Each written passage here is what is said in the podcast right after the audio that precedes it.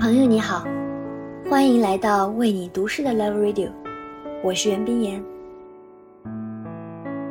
虽说爱是两个人共同来制造的秘密，但在爱情面前，我更愿做一个主动而成熟的人。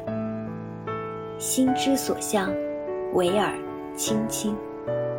即便偶有酸涩的小插曲，但在爱的记忆里，多数还是心甘情愿的回填。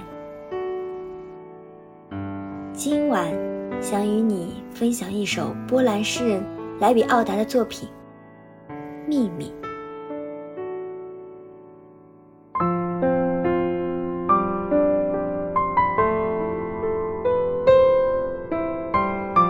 记住记号，我们藏了一粒信盒，在地下，并且一言为定，绝不告诉任何人。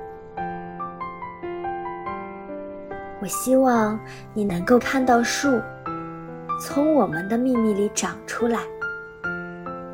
我希望你能够尝到它的果实。我希望你能够尝到它酸涩的果实和最终在记忆里的回甜。